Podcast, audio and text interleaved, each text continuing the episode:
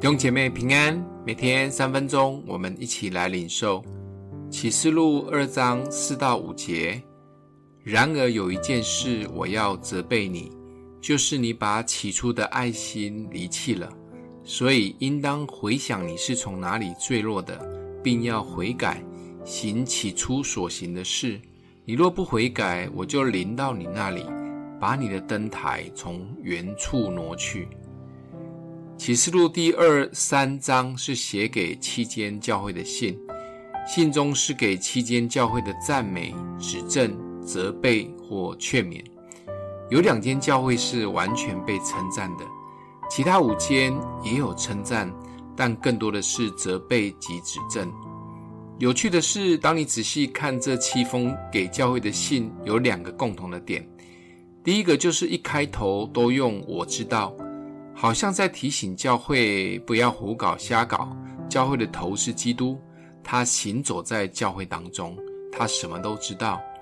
然后讲完了对各教会的一堆赞美及指正以后，最后都用圣灵向众教会所说的话，凡有耳的就应当听。好像告诉我们后代的教会，我们都还有机会，该悔改的就要赶快悔改。不要大难临头都还不知道。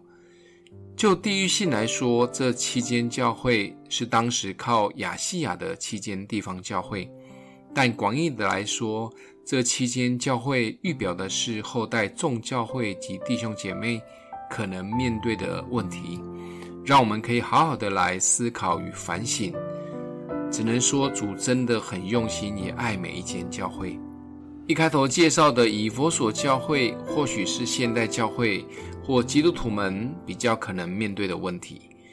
以佛所教会被主称赞是为主服侍很积极、有行动力、可以劳碌忍耐的，甚至是谦卑可取的。但主却责备这一间教会失去了起初的爱心，要赶快悔改，不然主的荣耀就要被拿走了。现在的教会及基督徒们真的很有行动力，也很忙碌，愿意忍耐，安排的服事活动及装备一个接着一个没有停过，甚至有的领袖以为要做很多才是爱神，结果做久了，如果又没有被牧养，离开了爱的核心，说真的，很快就耗尽了。主鼓励我们，一切都要回到起初的爱。不管是对神或对人，主的灯台的荣耀才会一直都在。当每一个举办的活动及事工，我们的核心是什么呢？不要活动办完了，大家累瘫了，关系也破坏了，那真的很可惜。永远都要回到核心，就是爱神爱人。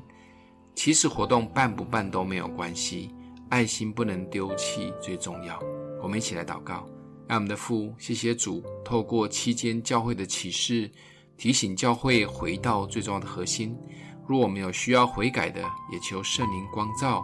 相信教会都是你的心腹及最爱。奉耶稣基督的名祷告，祝福你哦。